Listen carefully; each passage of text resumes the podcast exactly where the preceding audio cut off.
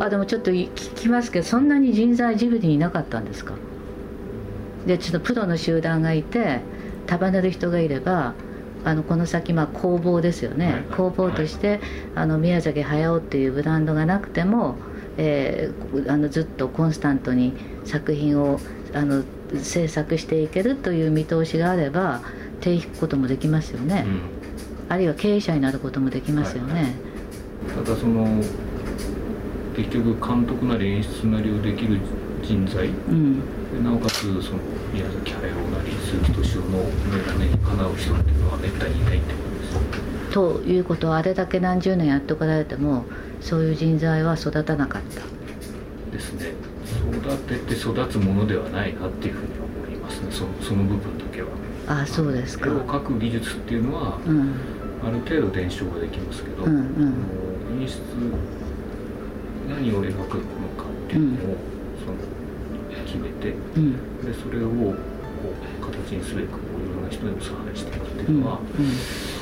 それはなかなかぎこれは技術だって言って伝承しにくい。あ、まあ、まあそうですね、うん、監督とかプロデュースってそういうもんですね、私前から鈴木さんに聞いたのはプロデューサーという能力はこれはあの学習することができますかってずっと聞いてんだけどね、まあまあ、教えたり教わったりができるかどうかっていうのね。ある程度トの方はできるのかもしれないですけど、うん、そのや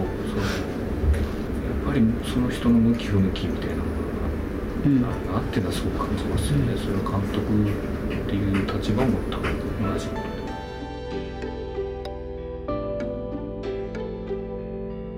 鈴木敏夫のジブリ汗まみれ先週に引き続き今週も12月2日に発売の本「どこから来たのかどこへ行くのかゴロはについてお送りします。鈴木さんが企画構成をしたこの本の主役である宮崎五郎さんはスタジオジブリの映画監督ですが2022年秋に開園予定の愛知県ジブリパークの設備を統括する監督でもあります。本書ではそんな五郎さんの素顔に社会学者の上野千鶴子さんそしてタイ在住の写真家神谷田さんが迫ります。今週もこの本に収録されている宮崎五郎さんと上野千鶴子さんの対談の様子をお送りします。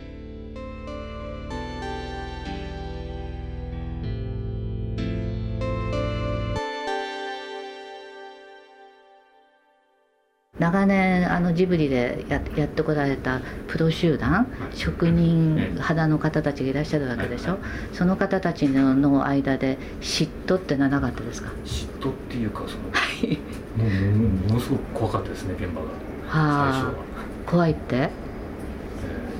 そんな仕事が何するつもりなんだっていう。ね突然横から入ってきてみたいに、ね、っていう感じで、うんうん、お手並み拝見ってなりますよね、えー、うん視線は見たかったですね。そうですか、うん、それどうどうされました？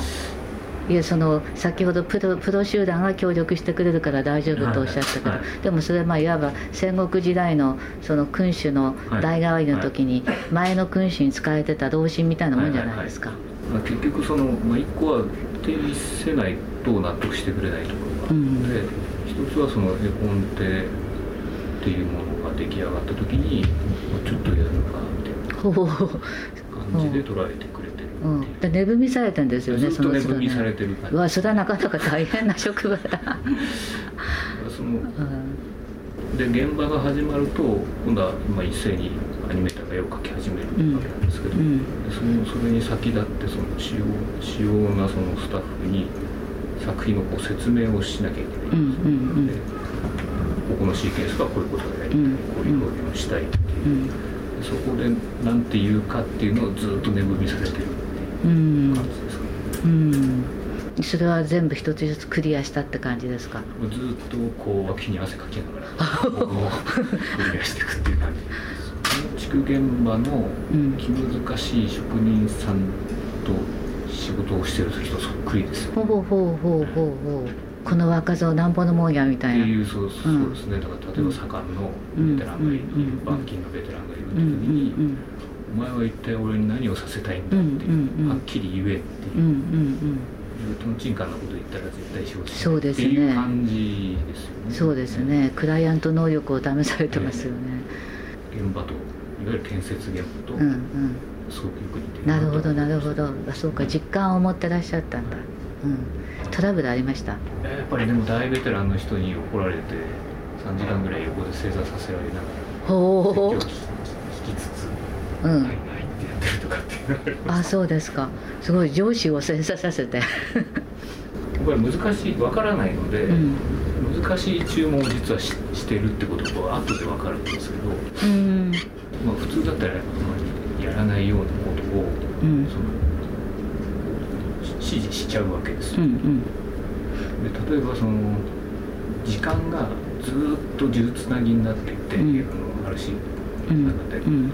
太陽が昇ってくるから徐々に明るさが変わってくるってことで、描く方は大変じゃないですか、うんうん、その微妙な差異を作ってないし、で暗い夜であればより暗く暗っぽく見えるになってより暗くしたいとかってなるとそうすると例えばキャラクターに色をつける時にこう色の塩梅が非常に難しいとか、でその背景だけじゃなくてキャラクターの色も少しずつ変えていかなきゃいけないので、まあ、結構ベテランの人でも手間がかかるというか、うん、でそそそれをはっきり言われるわけじゃないんですけど、うん、こん。なこと知ってるって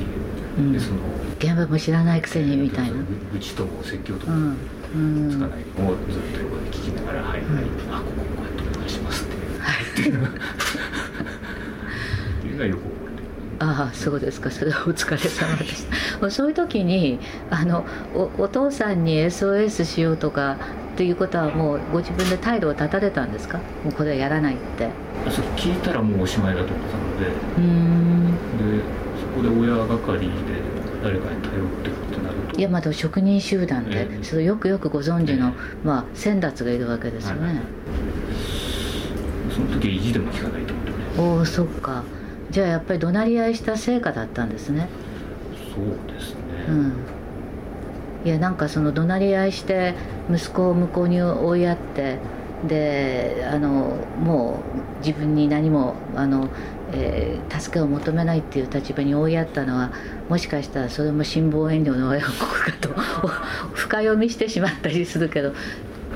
もやっぱりそのスタッフの中には僕が知らないとこでこっそり相談しに行くってやつ例えば安田さんがね色で悩んでて、うん、その時に「皆さんこれどう思う?」っていうのは僕がいないとこで実はそのベテランの人がやってたっていうのはまあそれはまあ五郎さんに分からないようにやっておられたわけね、はい、あそこはじゃじゃあそのその方たちも配慮しておられたんだ。うん。ですね。うん。いやでも私今の話聞いてびっくりしました。私下戸戦記はあの早尾さんの思い出も含めてほぼあの合作と言っていいような性格のものかと思ってたらそうでは全くないんですね。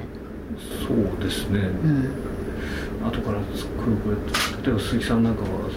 いや皆さんのこのキャラクターデザインこのまま真似しちゃえばいいんだよ。ってうんうん。でうかつに真似をするわけです。よ、うん、今だったらもう少し上手になるのかなと思うんですよ、うんうん、で俺のキャラクター勝手に使いやがってでもあそういうんですか。で怒鳴られたってこともあります。あそうなんですか。へえ。んかやっぱプロとプロですねそれだとね関係はね。プロデューサーが使っていいって言った みたいな。あそうですか。いやでもあのあっちのプロデューサーはあのそうやって徐々にあのあり地獄に後藤さんを引き込むつもりでおられたような。まあどういうつもりだったのかははい、それは前職の仕事のせいなのかスケジュールにお尻があるって言われるとものすごくプレッシャーに感じるんですよ。ああまあまあそれまでいろんな監督してこられたらね納期決まってればね。決まってるってうん、プロとしてはね納期守らねばっていう。のが、うん、そうですよ。とにかくそれまでに完成させるっていう、うん、私ばっかり考えてました。うんまああのあちらのシナリオに結果としてはまんまとはまった。まんまとはまった。どうでしょうか？どうなんですかねそのね値踏みされて今でも値踏みされてるかもしれないですけどどれぐらいできるのかっていう。いやでもでも、うん、機会を与えられたんだから、うんうん、まあやらしてもいいかなって思ってるってことじゃないかなと思います、うんでそれでまああのこれが1作目で、はい、であのああれまああの見見た時にあの、まあ、一つはねあの主人公のアレンが父殺しで、まあ、あの戻れない、はい、ふるさとっていうのは戻れない場所だっていう、そういう、えー、もう報道するしかないっていう設定ですよね。でもう一人出会うテルっていう女の子があの虐非虐待児ですからそれも戻れない両方とも戻れない人でえー、子供が、はい、まああのああのあそこに出てくる人たちがみんなふるさとを失った報道者たちですよね、はい、まあ、あのそういう設定ででそれであのいくつもその中にあの、ま、前のその、えー、ジブリの作品の引用みたいなのもいっぱいありますよね。例えば、まあ、あのお城が崩れていくとこなんかはね、あの天空の城ラピュタのパあの、まあ、引用みたいな。だからまあそういう意味ではあのまあ、あれを見るとあそっか、まあ、全く外部の人間として見るとねあそっかあの五郎さんは後継者としてここまでできるんだっていうことを示したんだねっていうふうに見えたんですがご本人はその後継者第一作と思ってもらえなかったっていうのは私ちょっと今聞いてびっくりしたんだけど。全然思ってなかったです。はい。はいワンポイントリリーフっていうつもりだうん、まあでもハマったんでしょ？それに学んだんでしょ、やってみると面白くて、うん。うん、生半可なとこあったと思うんですよね、うん、で2作目で結構ひどい目に遭うわけなんですあそうなんですか？いやだからあの深みにはまりますよね。やっぱりね、うん、分かったような気になっちゃったのがいけないんですよね。ああそうなんですか、2作目いっていいですか、はい、で国立小坂、はい、でものすごい作風違いますよね、はい。で2作目やる気になったのはどうしてです？納期ですか？あっちが割とあの美術館で楽しくやってたんですけどはい、あの無責任な立場でいろいろ立ち回ると面白いなと。思って、うん、である時「僕次どうすんの?」って言って、うん、まあ普通誰でも聞きますよ。美術館に隠れてないとジブリに来いって言われてです、ね、はいはい。でジブリにまた呼び戻され、うん、でまず企画を考えることになったわけですよね。あ企画からだ。からからだったんですよ。あそうなんですか。企画持ってこられたわけじゃないんですか、えー、でそこで初めて企画を考えなきゃっていうことになるんですけど、うんうん、どう考えていいのかなかなか題材が決まらないっていうんですかね、うんうん、で一個これはって思ったのがそのそのあ後になってテレビシリーズでやる「山賊の娘を」ってやつだったんですけど、うん、それをそのじゃ映画化っていう時に、まあ、割とこう長いお話なのでどうやって短くまとめるのかみたいなことをやってる時に、うん、その時は度重なる介入があったんですよ、うん、宮崎駿の。ああそうですか。ちょくちょく来ては、うん、あのその僕らが準備してるところ、うん、こうした方がいいでもということは駿さんも態度変えられたわけじゃないですか。ねだ突き放してお前一人で勝手にやれから、今度はやっぱりあの後継者として育てたい、まあ、後継者という言葉はまあやや使わない俺の思う通りにやれっていう感じだったんですよね。そうなんですか。それを聞いてると、うん、が最初いいと思ってこれをやりたいと思ってたとこと宮崎駿がこれこういうテーマでこうやるべきだっていうのが、うん、割と水と油だったりするあそうなんですか。そうするとその、うん、なかなか成立しなくなって、うん、ちょっと行き詰まってしまったんですよね。完全に行き詰まってこれはダメだっていう時に宮崎駿から国立小坂を原作にやったらどうだっていうことで原作を与えられた。いやもうとても分かりやすい、はい。はい、あのあのあの段階世代ワールドですよ、はい、ことで宮崎駿は就職した年ですよ。確かそうそうああだからそのそうそうそんなような年です宮崎駿がその漫画原作を自分でその設定そのものをあの時代に変えて、うん、でシナリオも俺が書くっていうことで、うん、書いたシナリオを渡されて「はいやれ」ってああそうですかじゃあその時はもう雇われ監督みたいな感じ？なんかそういう気分はどっかでありましたね。もうとにかくこれやんなきゃいけないっていう。感じうん。ゲドの時よりも実はメンタル的には辛かったですね。でもまあ逆に言うと態度そんだけ変わったってことはもうお前にやらしていいっていうふうなあのお墨付きが出たってことになりませんか？にやるんだったらいいって感じ。い やまあそれまあ雇い主だからそれ仕方ないでしょう。ゲドと国立の間に僕に子供が生まれたんですよ、はい、つまり孫が生まれて、はい、孫が生まれたとこことをきっかけに、はい、ずっと3年ぐらい喋ってなかったのが、はあはあ、喋るようになったんです、ね、あそうなんですか。あそうじゃあ。まあめちゃくちゃ分かりやすいんですけど。あじゃあ孫いなかったら続いてたんですか。続いてた可能性はありますよあそう、えー、あのそんなに突っ張りの方なんですか？あの方は。でも両方ともだよね。あなたも口聞かなかったんでしょ、ですねあね、そこは気質は似てるんですか？似てると思う そのじょっぱりというか。もう3年って長いですよね。長いですね。うん。で孫をクッションにしてやっと口を聞き始め。っていう感じでしたね。あそう。で孫を合わせないわけにはいかない。でそれに3年間。ですね。でそれで国立小坂が出てきて？でそまあ、その辺りはまあ喋るようになってたんですけど、うん、一方でその渡された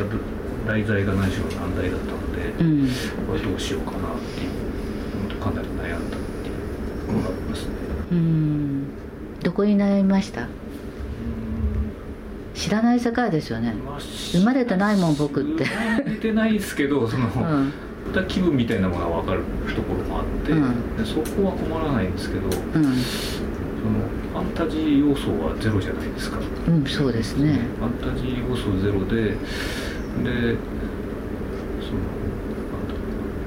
盛り上がりもあるんだかないんだかわからないシナリオを渡されるわけですよね、うん、でもこれまでもその系列はジブリにありましたよね、うん、あるんですけどこれどうやってやったらいいんだろうっていう。のでかなり苦戦したっていうことですね。だから江戸世紀の時は実はその絵コン定を3か月ぐらいで終わらせてるんですけど、うん、国立小坂はやつは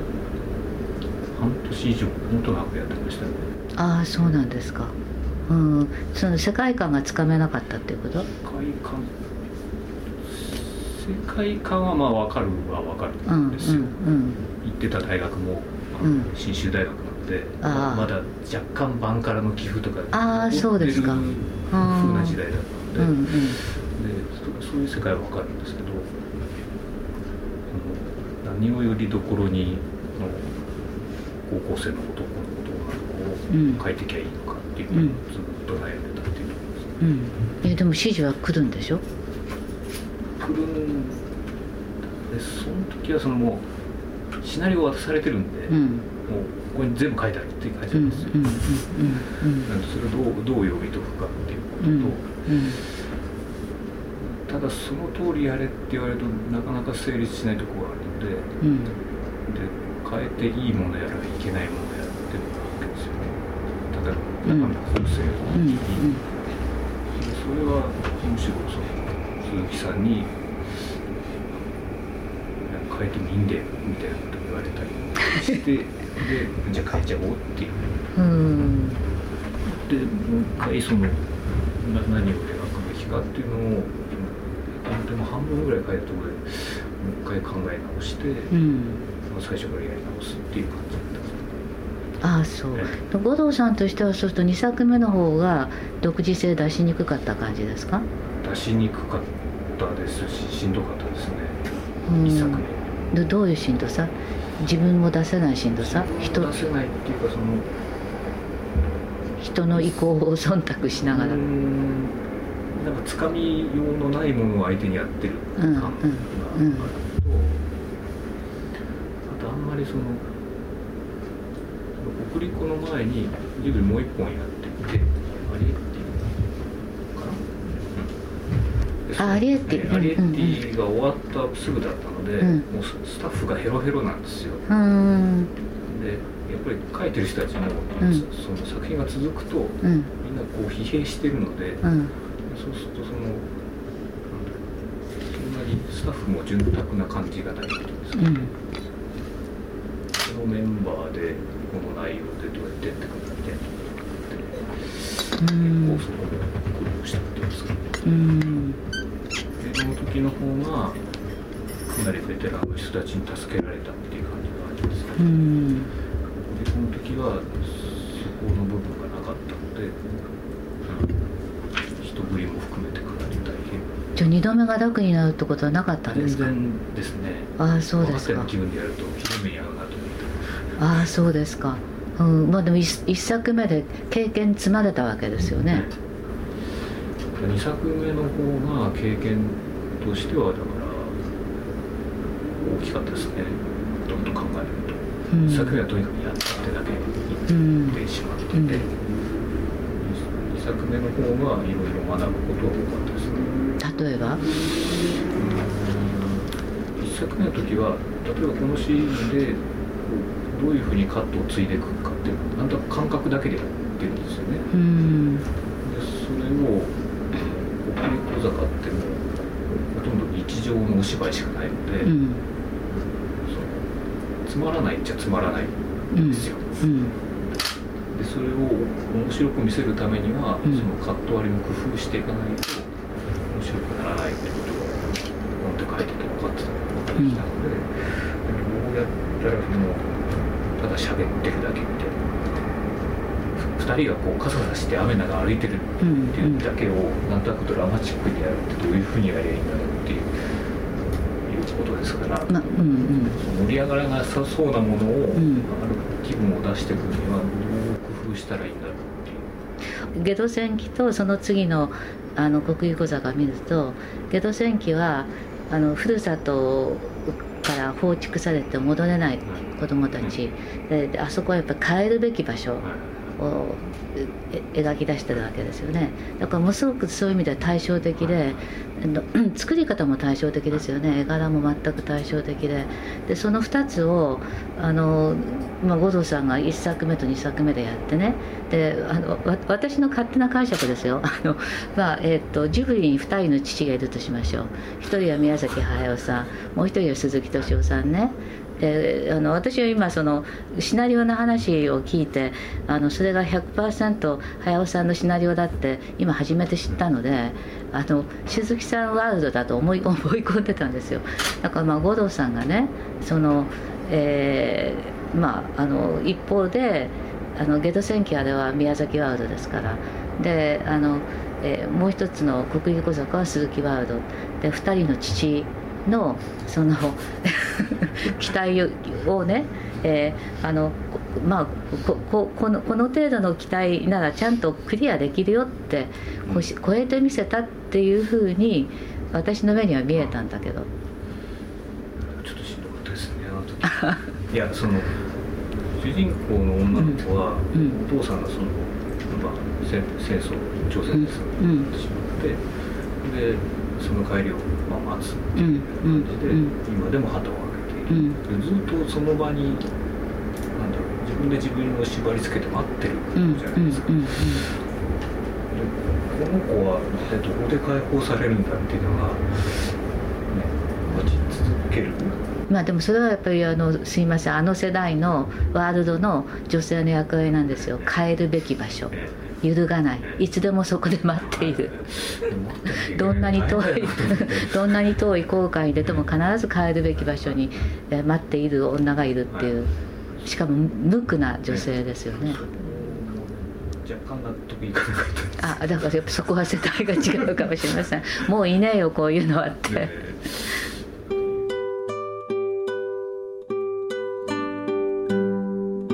宮崎五郎さんと上野千鶴子さんの対談いかがだったでしょうか？この続きはまた来週もお送りします。どこから来たのかどこへ行くのか五郎はは徳間書店より12月2日から発売されます。ぜひご覧ください。来週もお楽しみに。鈴木敏夫のジブリ汗まみれこの番組はウォルト・ディズニー・ジャパンローソン日清製粉グループ au ブルボンの提供でお送りしました。